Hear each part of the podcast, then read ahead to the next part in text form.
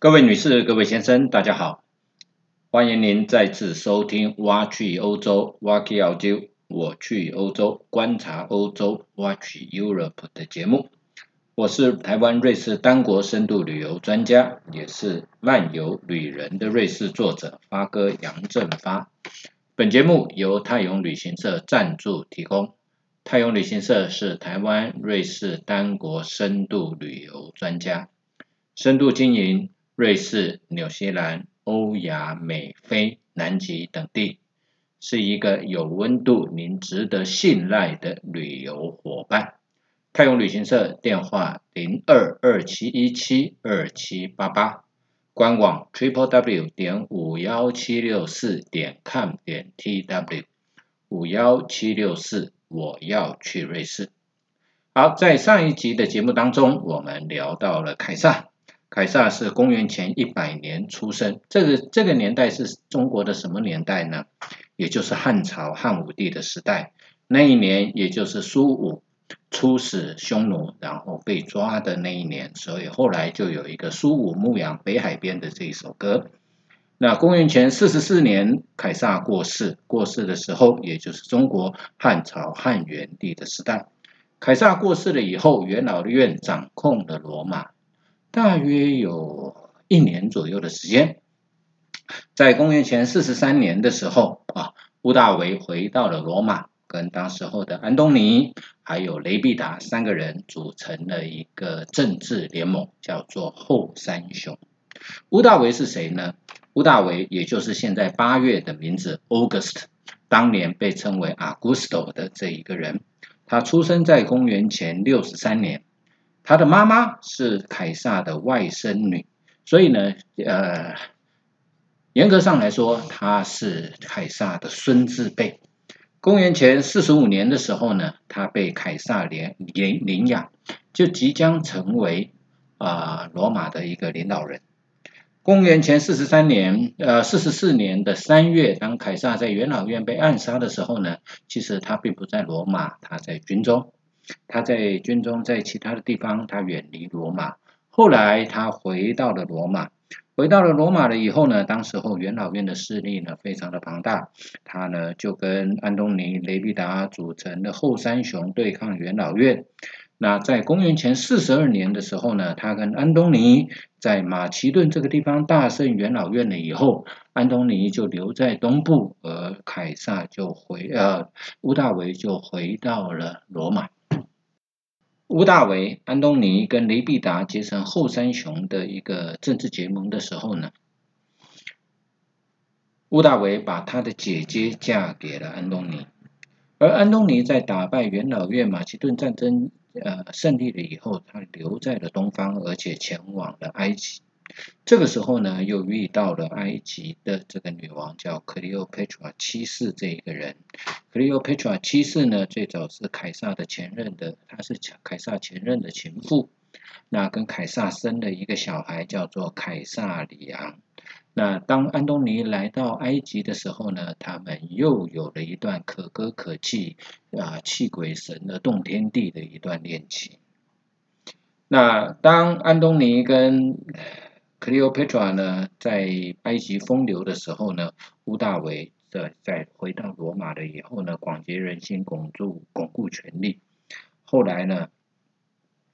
就真开始呢，就对安东尼发动了一次战争啊。这个战争呢，当然后来啊是屋大维胜利了。屋大维胜利了以后呢，安东尼被打败，然后呢自杀，然后克利欧佩特拉也自杀，他也把凯撒里昂给处死之后，他就是他就成为了一个啊，成为罗马唯一的一个领导人。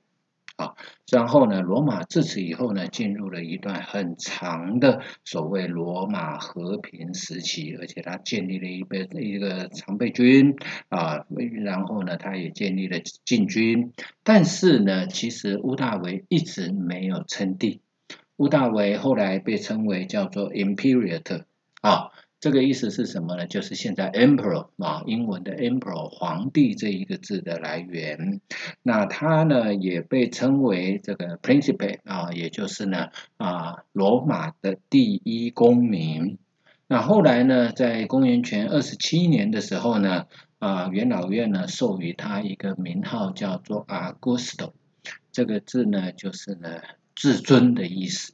所以呢，他一直一直都没有被称为叫做，他一直没有被称为皇帝了。只是呢，自此以后，自他以后呢，罗马就进入了所谓的帝国时期，从共和时期进入帝国时期。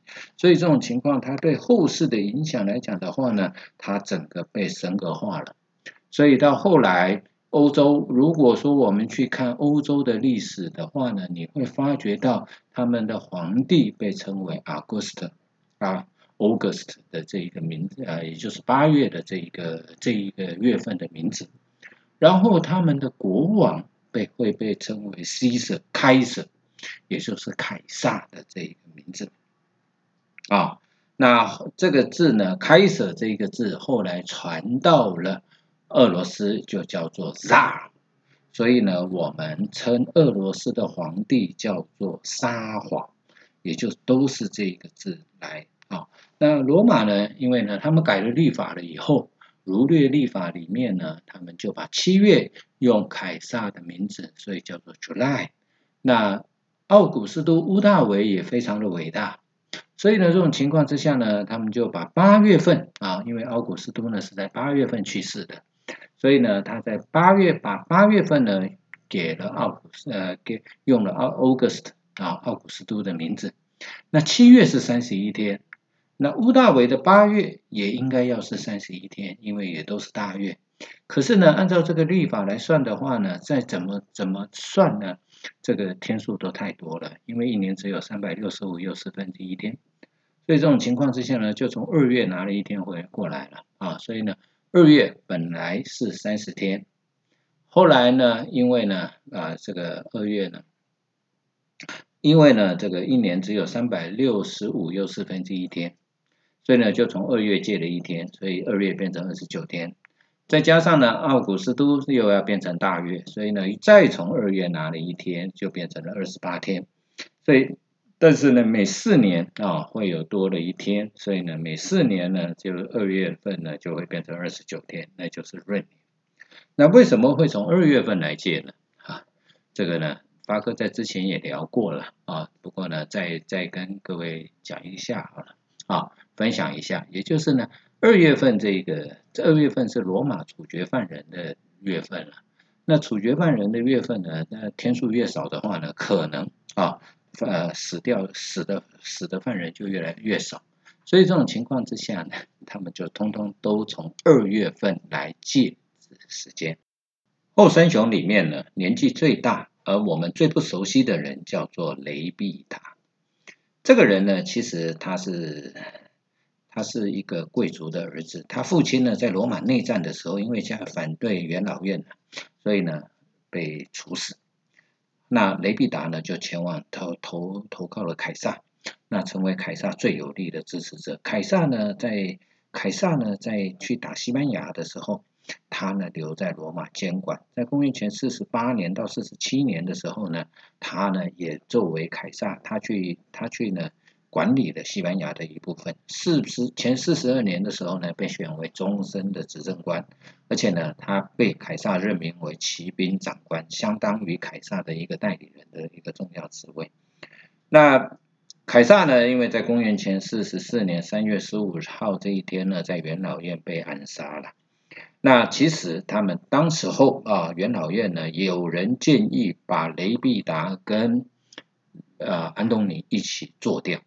因为呢，免于这个就是呢，把后患啊免以免呢留有后患，但是有人反对，结果呢是真的成为了后患。那后来呢，他们啊这个安东尼、乌大维还有雷必达呢，就结成了后三雄。后三雄呢，当然啊，安东尼跟乌大维呢去打败了元老院，在马其顿打败元老院，那雷必达呢还留在罗马。后来呢，当然这个后三雄之间一定有矛盾。有矛盾的时候呢，他在公元前三十六年的时候被解除了军权跟政权，他退他退休退出政界，然后隐居之后呢，他能够啊，他最后呢，这个人这个人的下场是最好的了，他居然能够呢安然的啊安享安享养啊晚年，然后呢过世。后三雄当当中私生活最精彩的，当然就是这一位马克安东尼啊，公元前八十三年的时候呢，出生在罗马。他也是呢，凯撒很重要的军队的指挥官，他也是呢，他凯撒重要的支持者之一。那他呢，呃，因为他爸爸呢是一个很有名的一个演说家，但是是被马略处死。啊，那他的妈妈是安德凯撒的亲戚，所以呢，基本上讲起来，安东尼算是凯撒的一个远亲了。啊，那他跟他跟。乌大维跟雷必达呢结成了后三雄的时候呢，他们为了要要巩固这个盟约，所以乌大维把他的姐姐嫁给了安东尼。安东尼呢，他们两位哈，他们两位呢，呃，凯撒跟安东尼在公元前四十二年的时候啊。在马其顿打败了元老院，然后呢，他就留在了东方叙利亚。后来呢，就慢慢的进入到了埃及。到了埃及的以后呢，他就遇到了埃及艳后克利欧佩特拉七世的这一个女人。他呢，，Cleopatra，，我们在之前讲过，他其实是凯撒的情妇。啊，跟凯撒呢，曾经在尼罗河上面呢游船做两个月，然后呢，凯撒呢后来回到了罗马，有所谓的凯旋式，他也到了罗马，据说他也把猫带进了欧洲。那他跟凯撒之间呢，啊，他们之间有一个爱情的结晶，叫做凯撒里昂，他也把凯撒里昂立为呢这个。埃及啊，埃及的托勒密王朝的继承人啊，所以呢，当他呃，当马克安东尼呢，他们他呢来到了埃及了以后，遇到了克里奥佩特拉之后呢，他们就马克安东尼在埃及的时候呢，曾经两次攻打亚美尼亚王国，第一次战败，第二次成功。在公元前三十三年和三十二年的时候呢，马克安东尼跟屋大维决裂，然后呢开始战争。公元前三十一年，屋大维跟安东尼的战争终于爆发。然后呢，在九月二号的雅克辛海战当中，本来埃及跟安东尼的舰队本来是占上风。可是不晓得为什么，埃及好感觉到啊，克克里欧佩特拉七世呢感觉到说，哎，安东尼好像要输了，就率领哦埃及的船队撤退。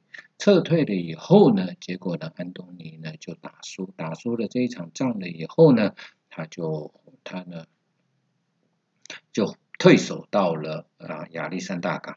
这个时候呢，乌大维呢就完成了包围之后呢，这个海战之后呢，埃及艳后呢就自杀，但是呢自杀他没有断气，但安东尼以为他已经身亡，所以呢把他抱在怀里，安东尼也自杀了。可是呢后来埃及艳后克利欧佩特拉呢醒过来了以后，发觉到安东尼死了。后来他就用一条蛇，据说是用一条毒蛇自杀了。这样子呢，就结束了所谓的后三雄的时代。那定于一尊，乌大维也就成为了罗马的唯一的领导人，那也成为了罗马帝国的开创者。据说乌大维呢一生呢，身体其实不好了，百病缠身了。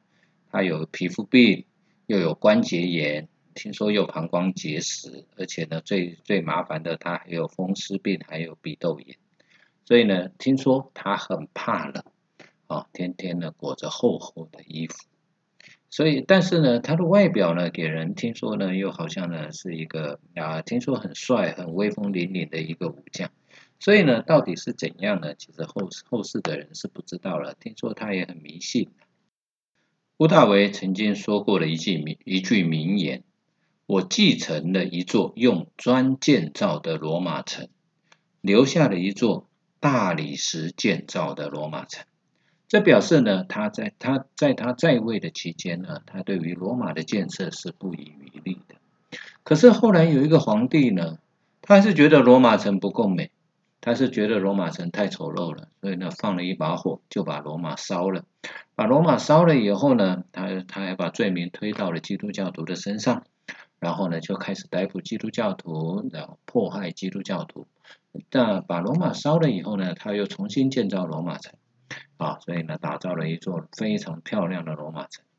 那我们曾经呃有一句的话说啊，罗马不是一天造成的。其实每一位每一个在位的皇帝，多多少少对罗马都有一些建设，只是大规模广广泛的建设，大概是屋大维跟尼禄的时候。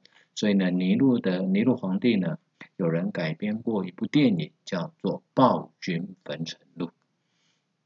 奥古斯都。屋大维在公元前十四年过世了以后，啊后后继任的一个皇帝叫做提比略皇帝。他这个皇帝呢，在位的时间很久，到了从公元前十四年一直到公元三十七年。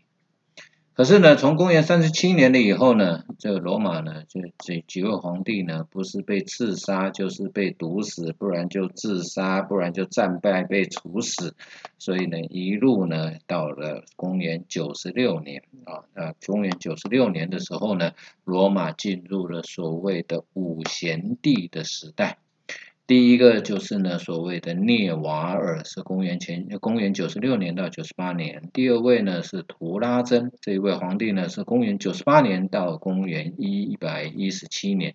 这位皇帝呢在位的时候，其实罗马很久没有发动战争了，呃，领土也没有再扩大。而图拉真呢是第一个出在意大利以外出生的一个罗马皇帝。他发动了一个呢，叫做达西亚战争。那达西亚是哪里呢？也就是现在的罗马尼亚。所以呢，在那里他建立了一个行省，叫罗马尼亚行省。保加利亚叫莫西亚，建立了一个行省，叫莫西亚行省。建立行省的目的在哪里呢？其实行省就是边疆啊，在那边驻军、屯军，然后呢，来对付外族、抵御外族用的。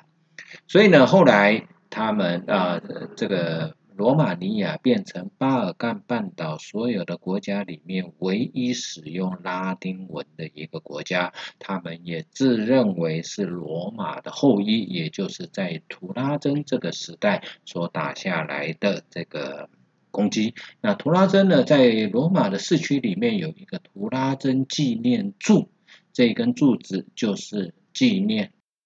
纪念图拉真在罗马尼亚打了一个胜仗的这一个战役所留下来的一个纪念柱。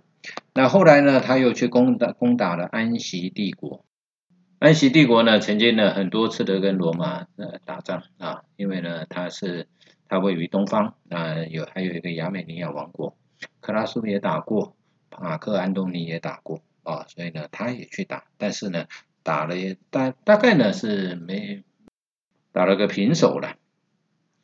那他也呢攻入的啊不列颠，也就是呢英国地区，然后呢也到了埃及、北北非啊这些，所以呢在他在位的时候，图拉真在位的时候，罗马的帝国打的疆界是扩展到最大的一个时代，还有亚美尼亚行省、亚述行省、美索不达米亚行省，所以呢东起呢两河流域。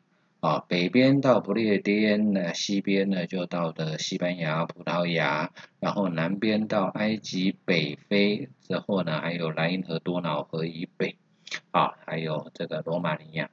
所以呢，当时候呢，罗马帝国的势力达到最庞大，那地整个地中海都是罗马帝国所管辖，所以就变成了罗马帝国的一个内海。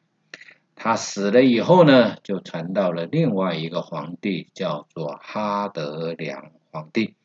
那哈德良皇帝呢，他就放弃了某些的地方，因为帝国的疆域太大了，所以呢，他就管理不了。所以这种情况之下呢，他就在不列颠建立了一道城墙，这是最为后人所知道的，就叫做哈德良城墙。哈德良之后呢，就传给了安东尼啊，安东尼呢之后呢，就传给了马克奥里呃奥里利。那个这个马克奥里略呢，Aurelio 呢，他也有一个外号，就叫做呃哲学家皇帝，他著有一本书叫《沉思录》啊，是拉丁文写的，有很多人在读这一本书。而有一部电影叫做《神鬼战士》，其实《神鬼战士》就是改编自于哲学家皇帝奥里奥里奥里略的这个到最后的这个生平的故事。啊，当然，《神鬼战士》里面呢，这个他们呢，你会发觉呢，一开始的时候，他们是对对打日耳曼啊，日耳曼的蛮族，然后战争结束了以后，他的儿子叫康茂德啊，康茂德呢，准备他，当然呢，这里面的故事啊，这个故事是有历史的根据，但实际上呢是另另外改写的啦。不过呢，他的他的儿子的确是死在啊这个。康茂德的确是在竞技场中过世啊，这个倒是事实了啊。《神鬼传士》呢是由雷利斯考特所指导，那他的男主角呢就是罗素克洛啊。这部电影里面当然有一些是编撰的啦，譬如说呢，呃，康茂德呢去毒死他的父亲，这个这个应该应该是属于野史了啊。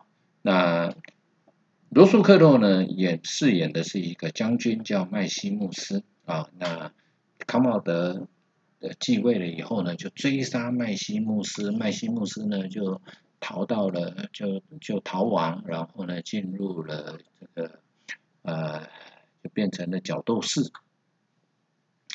那变成角斗士了以后呢，后来回到了罗马，回到了罗马以后，他以前的部属还有元老院的人呢，想要恢复过去的共和的时期。之后呢，他们合演的啊，他们有了一个计划，然后到最后这个计划呢被皇帝识破之后呢，他在啊竞技场上面杀死了皇帝康茂德的这个故事啊。其实这个故事当然有一点有一点改编，但是也有一点呢是真实的。